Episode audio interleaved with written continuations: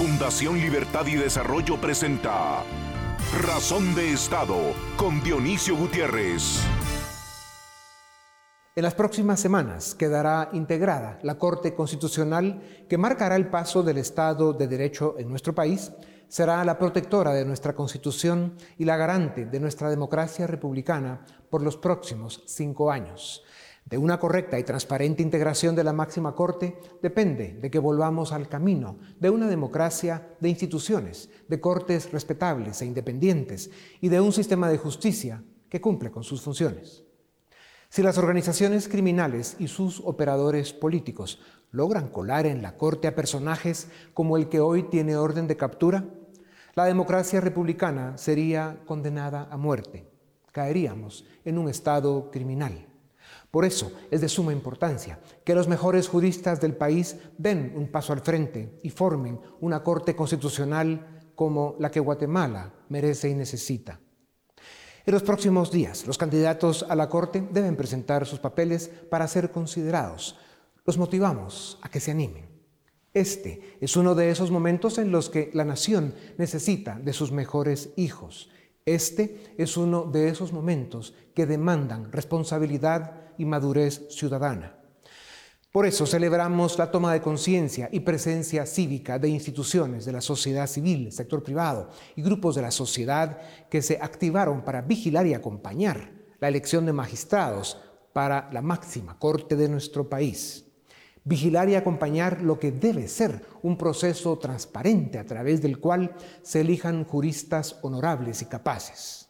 Por eso presentamos nuestro respeto a la fiscal general por haber puesto en orden el asalto que se pretendió desde el Congreso. No podemos, no debemos seguir siendo una nación de ciudadanos que consentimos o callamos. Lo que se hace en nuestro nombre a manos de esos que se dicen representantes de la patria amenaza el presente y compromete el futuro. Después de verlos juramentar a un prófugo de la justicia, solo queda afirmar, esos representantes, no está claro de qué, que se hacen llamar diputados, deben aprender a rendir cuentas y a responder por sus actos. Por eso es tan importante la participación ciudadana y un liderazgo presente y decidido para dar las batallas que la República demanda. Si en 2021 Guatemala elige una Corte Constitucional capaz, independiente y honorable, se abrirá la puerta para que elijamos magistrados para la Suprema y las salas de apelaciones con las mismas condiciones con el sistema de justicia restituido y una ciudadanía entusiasmada con sus primeras victorias cívicas en mucho tiempo, podríamos aspirar a promover las reformas del Estado en temas electorales, de justicia, servicio civil y transparencia. Podríamos hablar en serio de un modelo de desarrollo fundado en la libertad, el Estado de Derecho, en la certeza para la inversión, la creación de oportunidades y un horizonte de optimismo inteligente. A pesar de nuestros problemas, penas y tristezas, el futuro tendría cara de esperanza.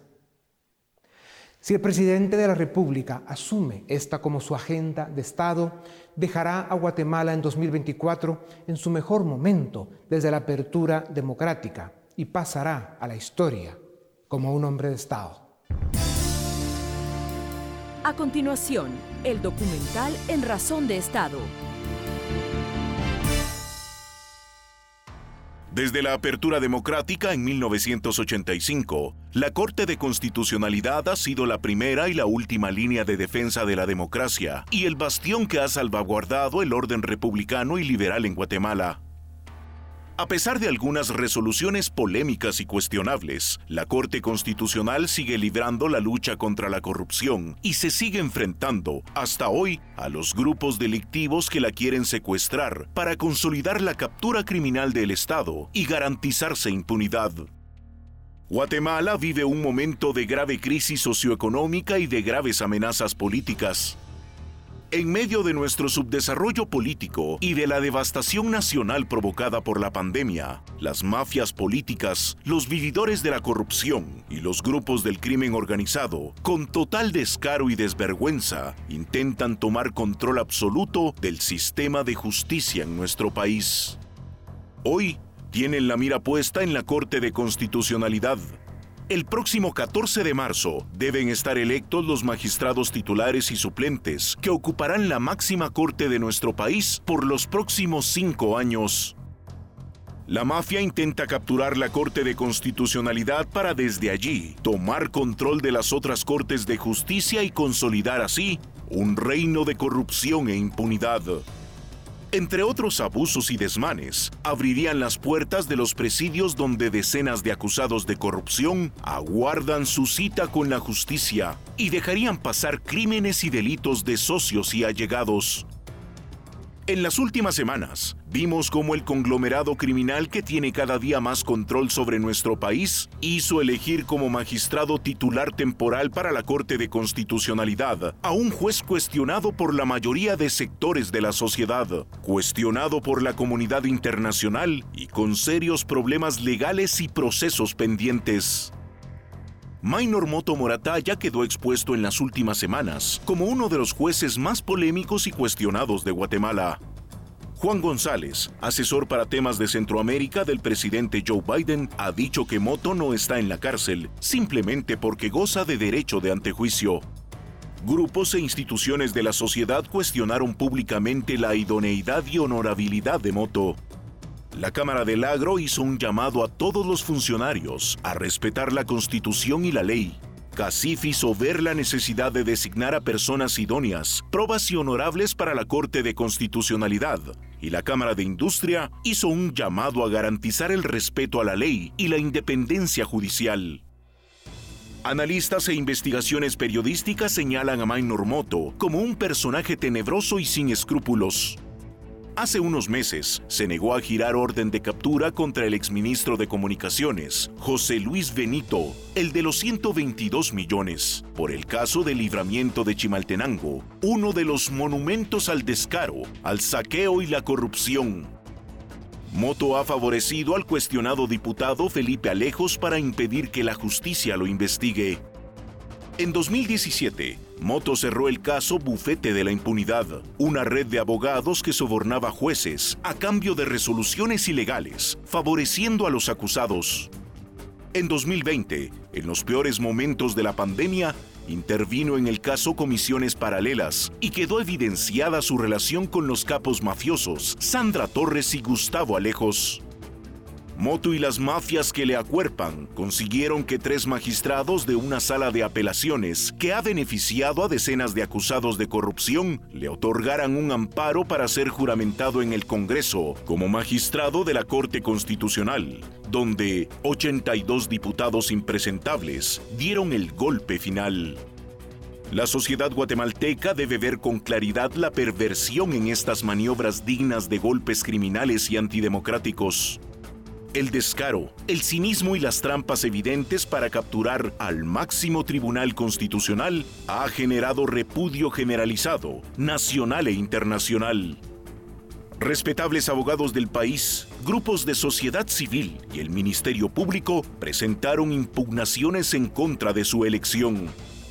A pesar del historial cuestionable, oscuro y negativo del juez Maynor Moto, el Colegio de Abogados lo eligió magistrado titular para la Corte Constitucional en medio de un millonario derroche de dinero en fiestas, compra de votos y pago de favores.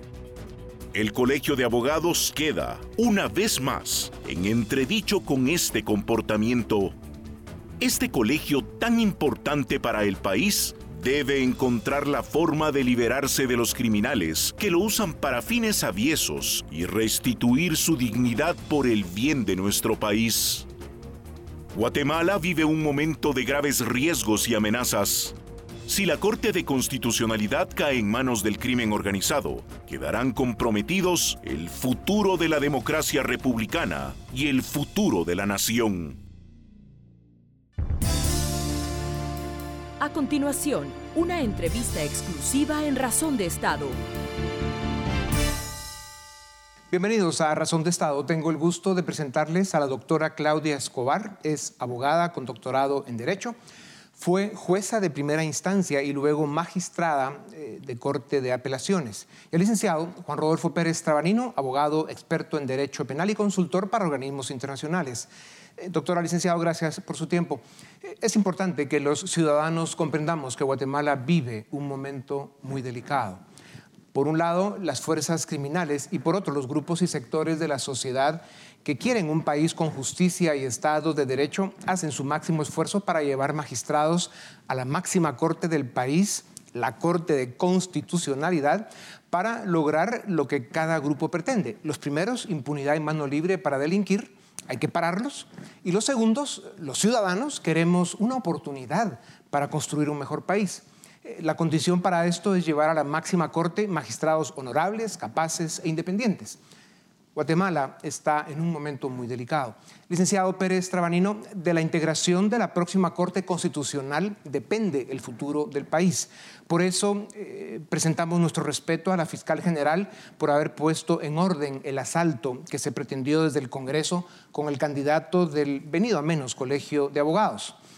Son el Ministerio Público y la Corte Constitucional eh, los que deben ser salvaguardas finales de este proceso y del Estado de Derecho, debe ser el Ministerio Público quien se encarga de verificar que los candidatos electos cumplan con los requisitos de honradez, capacidad y honorabilidad. Y termino, y debe la actual Corte Constitucional eh, ser la que impone un férreo control de jurisprudencia constitucional en cuanto a los requisitos que deben tener los candidatos que integrarán el máximo tribunal del país?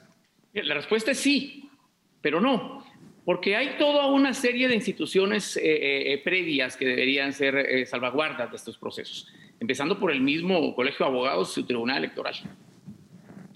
la Asamblea del Colegio de Abogados, que los abogados nos demos cuenta todo el país para nuestro ejercicio profesional, para, para los ciudadanos, en fin, tener cortes independientes y, y por supuesto que, que ejercer nuestro voto en forma responsable. Creo que lo que pasó ahora es que se llegó a, últimas, a las últimas instancias del, Ministerio Público y de, la, y de las Cortes porque hubo, fue muy poroso el proceso electoral y de revisión de los antecedentes personales de los candidatos. Esto no puede volver a pasar. Doctora Escobar, en 2014 usted denunció la corrupción y el tráfico de influencias en los procesos de elección de magistrados en Guatemala. De 2014 para acá las cosas no han cambiado mucho. Vemos compra de voluntades de postuladores, políticos que negocian las cortes en habitaciones de hotel y colegios disfuncionales que eligen delincuentes. ¿Ha empeorado el sistema en estos últimos siete años? ¿Cómo podríamos reinventar y restituir un sistema de elección que nos garantice magistrados para las Cortes de Justicia con mayúscula? Mire, definitivamente creo que la situación es ahora más grave que, antes. Eh, pienso que hace siete años todavía quedaban espacios eh, para poder promover que llegaran a las altas cortes eh, personas que realmente tuvieran claro que estaban ahí para servir a la justicia y no para llevar a cabo, digamos, intereses de distintos sectores. Eh, creo que para cambiar tenemos ya lineamientos y estándares internacionales que debieran ser respetados y que vemos que en Guatemala prácticamente se ignoran. O sea, existe ya una, una hoja de ruta, digámoslo así, a través de esos principios que garantizan la independencia judicial y que deben de ser aplicados en los procesos de selección.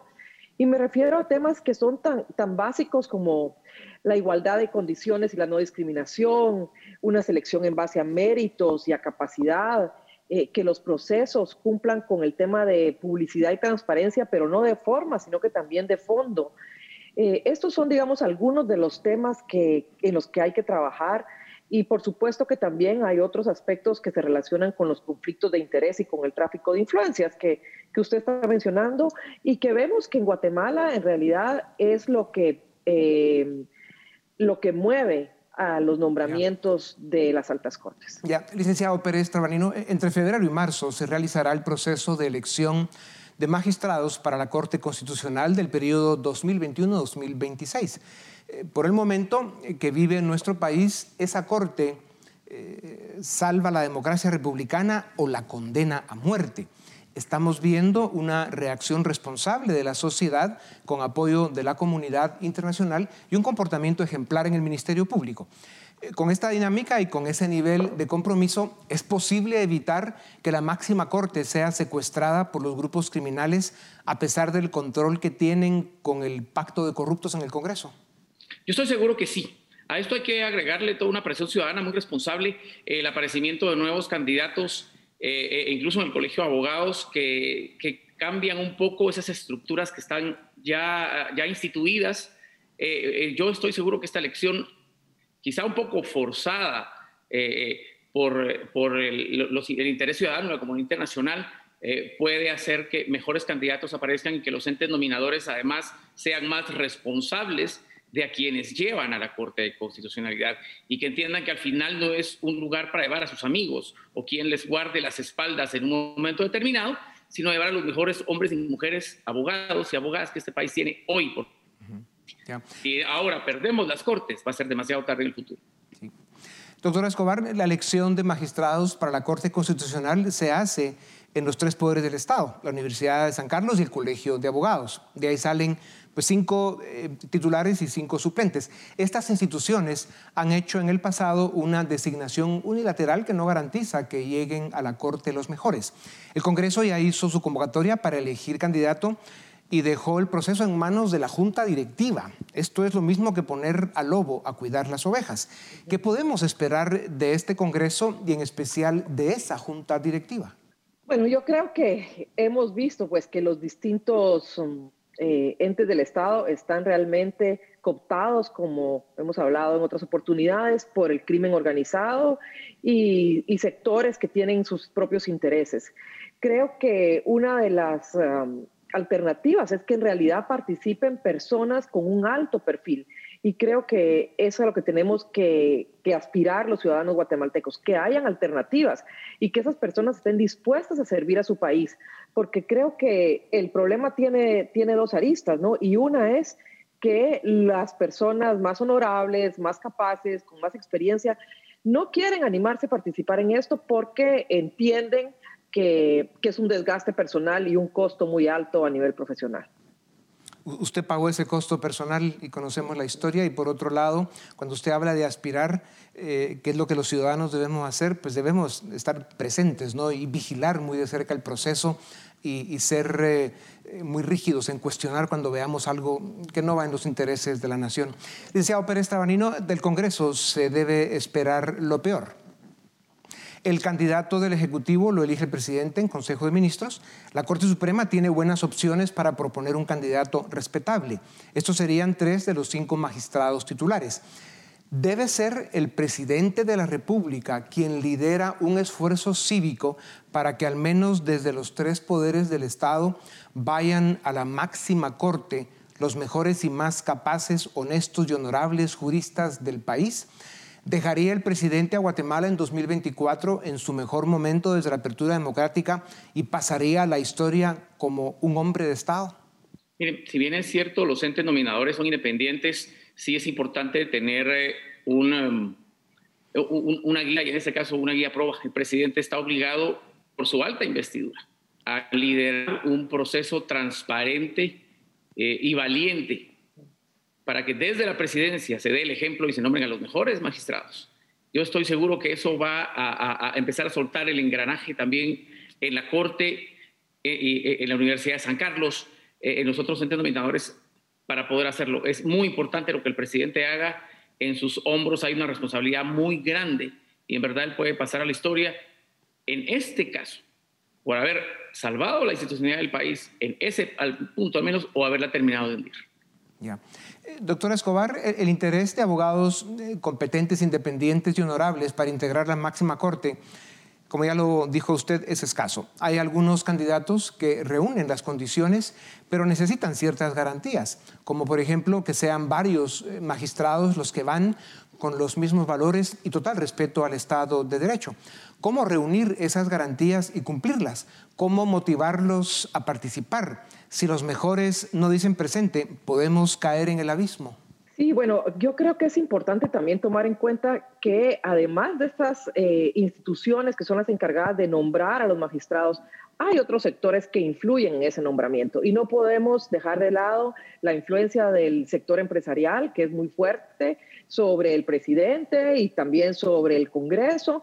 Eh, está la sociedad civil también que mira estos temas de justicia, que siempre es, es digamos, eh, observa y denuncia cuando hay de estas situaciones. Entonces, creo que eh, hay que tratar de buscar un consenso entre todos estos sectores que tienen una voz, incluso la academia, pero me estoy refiriendo a las universidades de peso, a las que tienen credibilidad y todavía mantienen cierto prestigio, ¿no? Y no aquellas universidades de papel que hemos visto que han jugado un papel eh, nefasto.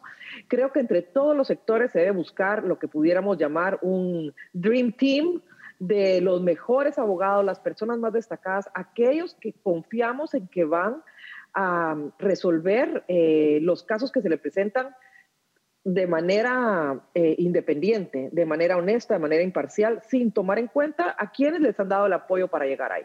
Ya. El licenciado Pérez Tabanino, el Colegio de Abogados elige a uno de los magistrados, como ya decíamos, para la Corte Constitucional por voto entre agremiados. El lamentable espectáculo que vimos en la elección del juez Moto dejó al colegio expuesto a la vergüenza y a ser objeto de serios cuestionamientos. Son casi 40.000 agremiados y solo 10.000 participan en esta determinante elección de un magistrado para la máxima corte. Su responsabilidad es enorme. Eh, debe haber un esfuerzo interno para limpiar su proceso de votación para este y otros casos ¿Cómo se puede activar a los 30.000 agremiados que no participan?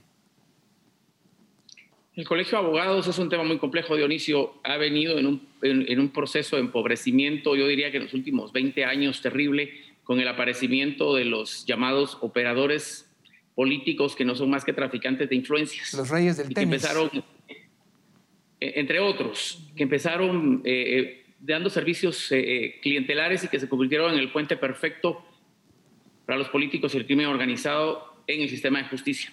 Eso está instituido en el Colegio de Abogados, ese ha sido un buen negocio, por eso es que la inversión millonaria en campañas electorales que no tienen ningún sentido cuando son puestos ad honorem.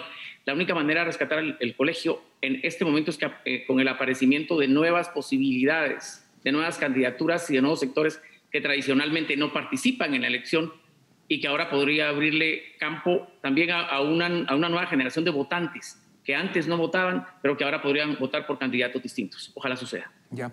Eh, doctora Escobar, el gobierno de Estados Unidos ha dado claros mensajes sobre la necesidad de independencia judicial y honradez en el sistema de justicia guatemalteco. Juan Sebastián González, asesor del presidente Biden en la Casa Blanca para temas de América Latina en el Consejo de Seguridad Nacional de Estados Unidos, alzó la voz de forma eh, que no deja lugar a dudas. Ellos quieren rescatar una agenda de lucha contra la corrupción y la impunidad en Guatemala, en Centroamérica y en América Latina, porque se han dado cuenta de la enorme amenaza que esto representa para su seguridad nacional. Y por supuesto, el efecto negativo que provocamos países tan disfuncionales como Guatemala en el hemisferio occidental. ¿Cómo deben leer los corruptos y los bandidos el mensaje del gobierno norteamericano?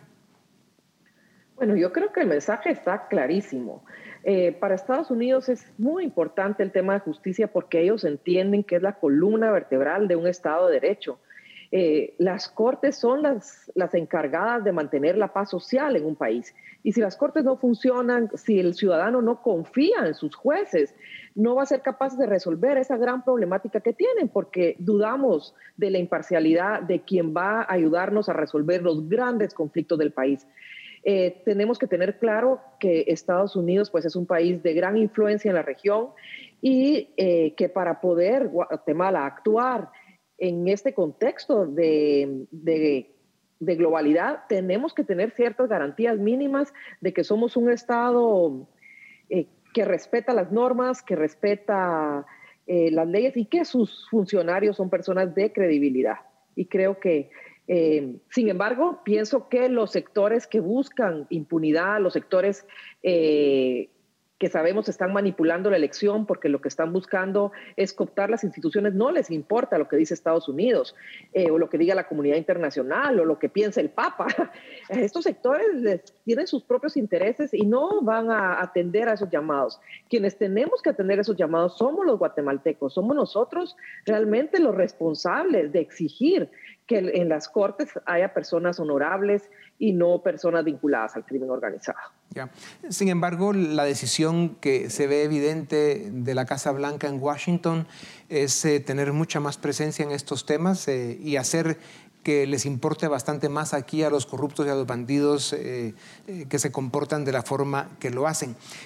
nos queda un minuto, licenciado Pérez Trabanino, su nombre se menciona para ocupar alguno de los puestos en el sistema de justicia. ¿Lo está considerando? Eh, no, no, no, no lo estoy considerando en este momento. Yo estoy muy, muy enfocado en el desarrollo profesional privado en mi oficina. Eh, creo que eh, me falta mucha madurez. Creo que un, cargo a, a, una magistratura constitucional requiere de muchísimos años de experiencia, haber vivido muchísimo más, de, de haber aprendido mucho más, no solo del derecho, sino de lo importante y, lo complejo que es. No, que voy a darle paso a otras personas. Yo no no participaré en ninguna convocatoria. Bueno, esperamos en, pocos años verlo eh, listo y dispuesto para semejante responsabilidad. Eh, no podemos, no debemos seguir siendo una nación de ciudadanos que consentimos o callamos. Eh, debemos vigilar lo que se hace en nuestro nombre. Esperamos seguir viendo al Ministerio Público con la espada en alto para garantizar transparencia en el proceso de elección de corte y para evitar que se quiera colar algún impresentable y queda cada día más claro que si el presidente de la República asume esta como su agenda de Estado, dejará a Guatemala en 2024 en su mejor momento desde la apertura democrática y pasará a la historia como un hombre de Estado. Muchas gracias a los dos por habernos dado unos minutos. A ustedes también gracias. Esto es Razón de Estado. A continuación, el debate en Razón de Estado Iniciamos el debate en razón de Estado. Seguimos discutiendo sobre el tema de elección de cortes. Esta semana pues tenemos un hecho muy polémico y es obviamente la orden de captura en contra del juez Moto. Vamos a discutir alrededor de este hecho y también de la elección de cortes en general. Para ello contamos con la participación de Osvaldo Samayoa, quien es catedrático universitario y también de Edgar Ortiz, director del área política de Fundación Libertad y Desarrollo. ambos, muchas gracias por estar en Razón de Estado. Eh, Osvaldo, iniciamos contigo. ¿Cómo cambia el panorama de la elección de magistrados de la Corte de Constitucionalidad eh, con la orden de captura en contra del juez Moto? ¿Se justifica esa orden de captura y cómo nos, nos deja de frente a lo que nos viene en los próximos meses? Bueno, mira, primero que todo, qué gusto saludarte y también a Edgar y a todos los, televidentes. Eh, sin duda cambian las cosas en varios sentidos, pero no sé qué, hasta qué punto realmente se va a lograr materializar esos cambios. Eh, el primero porque hemos estado hablando de un tema de legalidad en cuanto a la calificación que tiene que hacer el colegio de quienes se postulen a cualquier tipo eh, de candidatura dentro del, dentro del colegio de abogados. Y sabemos que eh, ya convocado para elegir eh, magistrado dentro del colegio para el próximo periodo 2021-2026. Y creo que no tenemos un marco interno, un marco regulatorio, normativo interno, que permita calificar y descalificar a quienes tienen antejuicios o no. Pero aquí viene otro punto. Digamos que el mayor impacto que podría tener esto que está sucediendo debería ser sobre el gremio mismo en cuanto a por quién va a votar y qué tipo de candidatos están participando. Es decir, eh, eh, queda en una reflexión bastante personal de cada uno de los votantes de poder identificar a quién voy a favorecer y qué estoy favoreciendo con mi voto. Y esta discusión creo que, mm, lamentablemente mm, no se aprende la lección con esta única vez de lo que está pasando, sino que va a requerir más golpes a este tipo de procesos eh, o va a, ser, va a seguir siendo atropellado. Decía, y lo del juez Moto, pues digamos que eh, no, no, puedo darte con certeza una valoración sobre si correspondía o no la orden de detención. No tengo los elementos que puede haber tenido la jueza ah, en presencia. Me parece que, que, la determinación que hace el Ministerio Público sí da paso para citarlo, para que se, se apersone ante un proceso penal. Eh, no sé con qué extremo se, se, determina que haya una orden de detención, pero ciertamente ya era parte de un cuestionamiento que se venía dando eh, desde la FESI, ¿verdad? Edgar, ¿cuál es tu lectura de lo que está sucediendo en este momento? Y sobre todo, insisto, con este tema de la orden de captura en contra del juez Moto. Bueno, lo que estamos viendo es que finalmente estalló la bomba. Habían propuesto como candidato, habían hecho una apuesta eh, diversos sectores, algunos cuestionables también, eh, de que el juez Moto iba a ser aquel magistrado que iba a ir a cambiar la correlación de fuerzas a la Corte de Constitucionalidad. Esa es la realidad política detrás de, este, de esta, eh, digamos, promoción del juez Moto.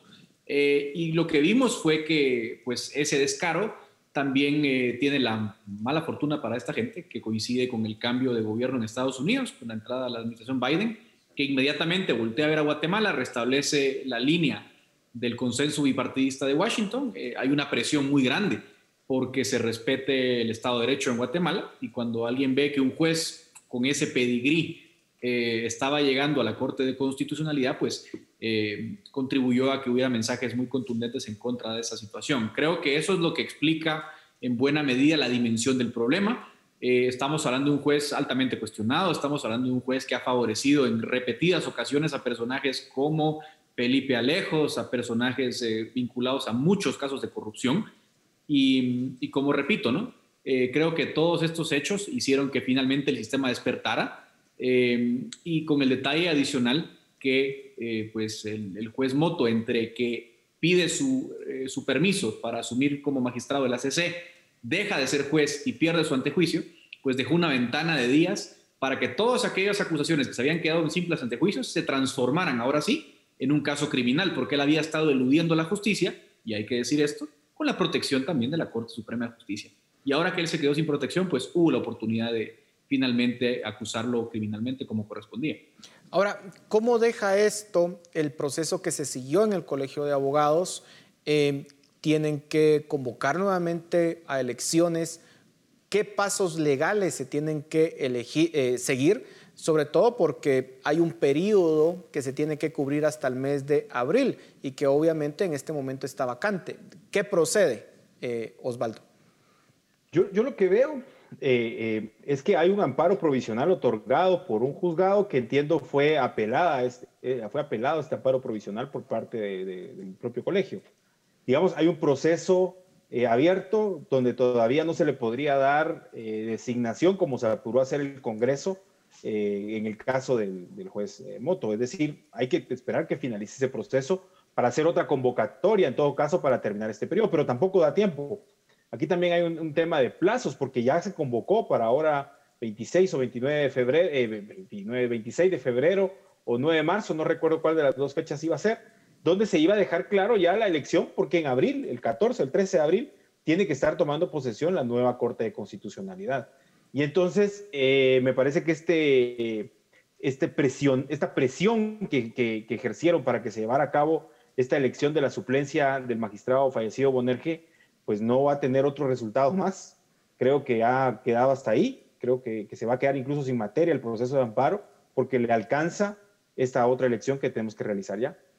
Eh, ¿Es la misma lectura que tienes, Edgar? Básicamente quedará vacante, queda automáticamente descalificado el juez Moto con lo que pasó en esta semana.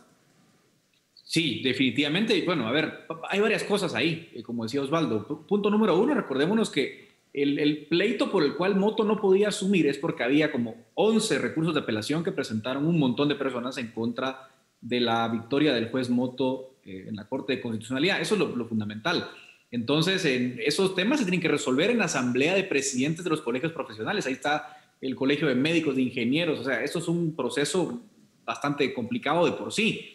Entonces, ahí hay todo un mundo de posibilidades. Eh, entonces, por eso creo que los tiempos son clave, como decía Osvaldo. Eh, creo que es muy difícil que en lo que resta de tiempo, de aquí a abril, eh, hipotéticamente esos casos se resolvieran, asumiendo que el juez Moto aparece, porque creo que en estos momentos el problema principal es que el juez Moto no es ubicado por las fuerzas de seguridad, así que aunque ganara la elección, tampoco creo que está en las posibilidades de asumir el cargo. eso creo que es la lectura principal. Y luego creo que vamos a tener que enfocarnos más bien en, en lo que vaya a ser la elección para el periodo 2021-2026. Y ese es precisamente en donde quisiera que pudiésemos hablar en este momento. Tenemos básicamente dos procesos. Uno, el pendiente de la Corte Suprema de Justicia, en donde vemos que el Congreso pues pone en agenda el punto, pero nunca se inicia finalmente ese proceso. Y por otra parte, eh, eh, ese proceso para elegir magistrados en la Corte de Constitucionalidad. Eh, ¿Qué pasa? Hablemos antes de, antes de llegar al Corte de Constitucionalidad, hablemos del proceso en la Corte Suprema de Justicia, el, que está pendiente en el Congreso. ¿Hacia dónde va? ¿Cuánto tiempo más va a tardar? Osvaldo.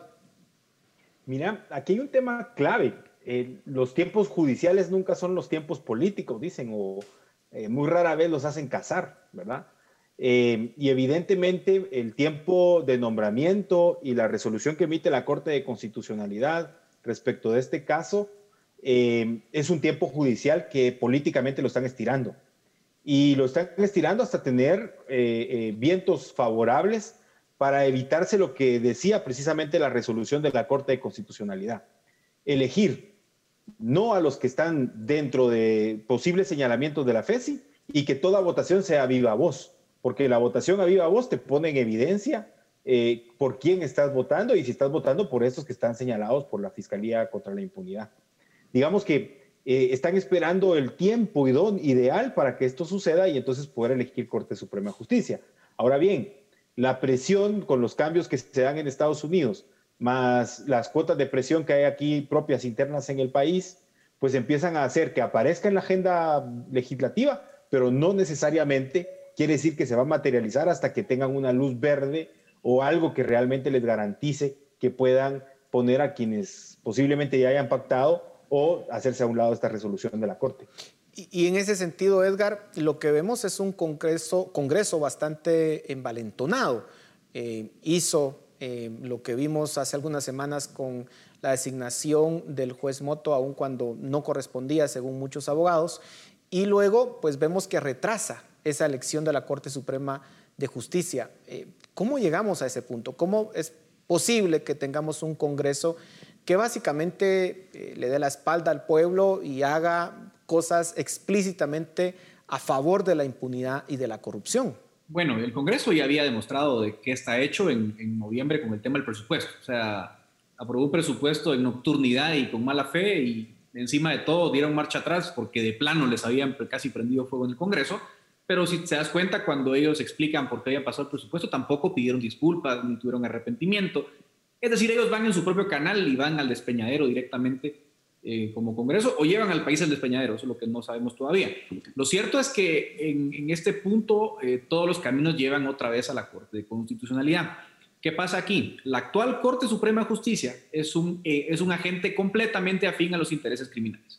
constantemente la Corte Suprema de Justicia, que ha sido la encargada de tramitar antejuicios contra varios diputados acusados de corrupción, los ha protegido consistentemente. ¿Y qué pasa? Que ahora en, marzo hay que nombrar a la nueva Corte de Constitucionalidad y ellos saben que así como el Congreso nombra a un magistrado de la CC, también lo hace la Corte Suprema de Justicia. Entonces lo que ellos están esperando es que no cambie la actual magistratura de la Corte Suprema de Justicia para que entonces la actual Corte Suprema de Justicia, que es afín a sus intereses oscuros, nombre un magistrado en la CC que les es afín. Esa creo yo, Paul, que es la lucha que tienen ellos y por esa razón es que vemos constantemente que el Congreso está pateando la pelota, esperando a que la Suprema nombre un magistrado de la CC y después de eso, pues ni modo, pues ya, ya habrá menos presión para seguir alargando la agonía. Pero esa es la meta que ellos tienen y ese es el objetivo que se han trazado con toda claridad. Pero podríamos esperar acciones más contundentes de parte de Estados Unidos, pues ahora que hay nuevos vientos políticos y que las nuevas autoridades del Departamento de Estado han sido muy claras y muy directas en, sus mensajes. Podríamos esperar acciones más fuertes para presionar al Congreso y a todos estos entes que se están básicamente queriendo cubrir o seguirse cubriendo con impunidad. Osvaldo, ¿cómo lo ves? Mira, sí, al final, digamos, Estados Unidos, eh, yo siempre digo que es lamentable que que necesitemos siempre apoyos tan, tan poderosos desde afuera, eh, porque deberíamos con nuestros propios recursos lograr la institucionalidad democrática que, se requiere, pero al final sin esos apoyos también ha sido difícil. Y creo que uno de los apoyos principales que Estados Unidos eh, da es el tema de fortalecer la Fiscalía Especial contra la Impunidad. Eso me parece que es un tema fundamental porque la fortalece en criterios de investigación y en las formas de, llevar a cabo los, diferentes casos que tiene a su cargo. Ahora hay otro elemento que me parece muy claro en el discurso de los norteamericanos eh, que últimamente lo han reflejado. Eh, lo reflejaron, digamos, en el tema Venezuela, por ejemplo, lo dijeron también en, en temas, no recuerdo qué otro país en Sudamérica, y lo dicen ahora con nosotros. Si algo están buscando son instituciones que reflejen 100% ser democráticas.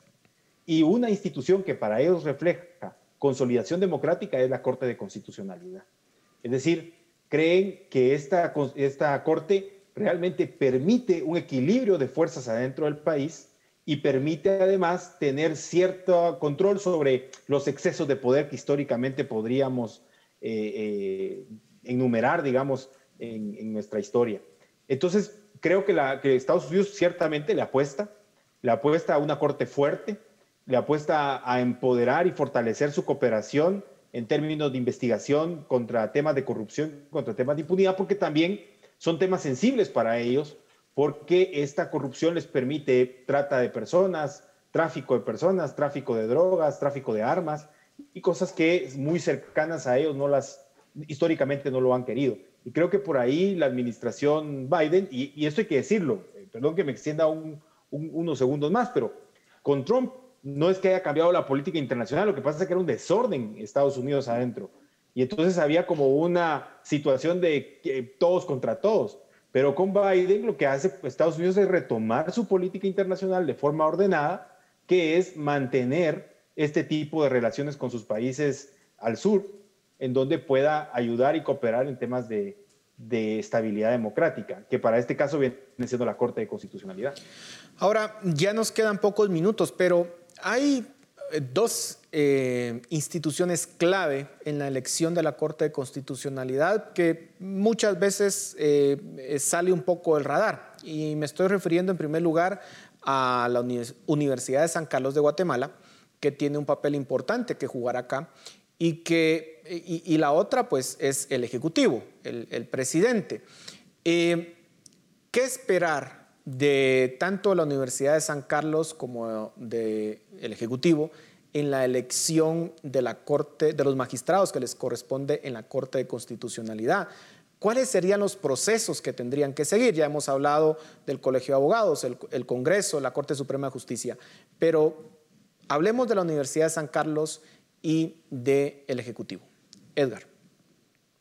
Sí, a ver, yo creo que aquí es un tema fundamental, Pablo, los minutos que nos quedan. Punto número uno, eh, siempre se ha interpretado que nombrar magistrados es casi como que una facultad de cada uno de los órganos, pero eso es una lectura muy parcial. En realidad, el hecho de que una autoridad como el Ejecutivo, como la San Carlos nombre, significa que a lo interno deberían haber reglas transparentes para evaluar a los mejores perfiles y llevar a la Corte a los mejores magistrados. Lamentablemente, tradicionalmente no se ha hecho así. Sé que San Carlos en 2016 eh, hizo un proceso tipo comisiones de postulación y entiendo que lo van a repetir otra vez a lo interno del Consejo, salvo que los periodos para presentar expedientes son muy cortos. Ojalá hubiera una prórroga o algo, porque entiendo que no hay suficientes perfiles, eh, digamos, o expedientes en, presencia. Y en el caso del presidente, yo creo que habría, habría un llamado cívico. Creo que el presidente tiene que entender en este momento lo crucial que es la batalla por la CC. Él ya dijo públicamente que no iba a convocar un proceso público, pero creo que está a tiempo de rectificar, de reconocer la importancia del proceso y de, y de entender que para darle validez a su gobierno y a la Corte, él debe implementar un proceso público y transparente. Eh, de lo contrario, eh, va a quedar muy empañado el proceso y lo que vimos con el juez Moto se puede repetir en abril. Y eso no le puede pasar al país y menos al gobierno del presidente Yamatei. Creo que está a tiempo de reflexionar y creo que tampoco es tan complicado, Paul, hacer un proceso transparente. Es, es nada más una condición la que es necesaria, voluntad política. Osvaldo, tu opinión al respecto. Mira, con respecto a San Carlos, eh, hay que recordar que el gobierno o los gobiernos de, esta universidad, de la Universidad de San Carlos, siempre toman en cuenta cuerpos electorales, digamos, para poder designar el cuerpo de profesionales, el cuerpo de profesores y el cuerpo de estudiantes. En este caso, tal vez no llega al alcance al cuerpo de profesionales porque ese tiene su propio proceso, pero me parece que el proceso del Consejo Superior, al ser transparente y crear esta especie de comisión de postulación debe de dar la oportunidad a que los estudiantes participen en algún proceso de sugerencias, señalamientos, criterios, tachas sobre quienes vayan a postularse e igual los profesores, porque al final de cuentas es un ejercicio que, democrático que debe aceptar esta pluralidad de poderes internos y que se les debe de ceder el espacio. Y de ahí concuerdo totalmente con lo que dice Edgar en, cuanto a materia del Ejecutivo. Uno de los pilares de la democracia, digamos, también es, eh, la transparencia y la libertad de opinión y de expresión que debe de existir. Y me parece que un buen, un buen cimiento que el Ejecutivo puede dar es que el presidente en Consejo de Ministros, ni siquiera él como figura de autoridad, sino en un debate abierto con sus ministros, permitan que se opine libremente cada ministro sobre quién van a designar sin ningún tipo de represalia posterior, que permitan además que cualquier ciudadano, luego de tener un grupo de candidatos, pueda dar algún tipo de sugerencia o pueda dar algún tipo de señalamiento, para que haya un debate eh, rico, democrático dentro de este Consejo de Ministros y poder tener esta designación final. Bueno, nos quedamos con ese mensaje para el señor presidente con la responsabilidad histórica que tiene en estos momentos. Se nos ha terminado el tiempo. A ustedes muchas gracias por sus opiniones y a ustedes en casa muchas gracias por su atención. Hasta la próxima.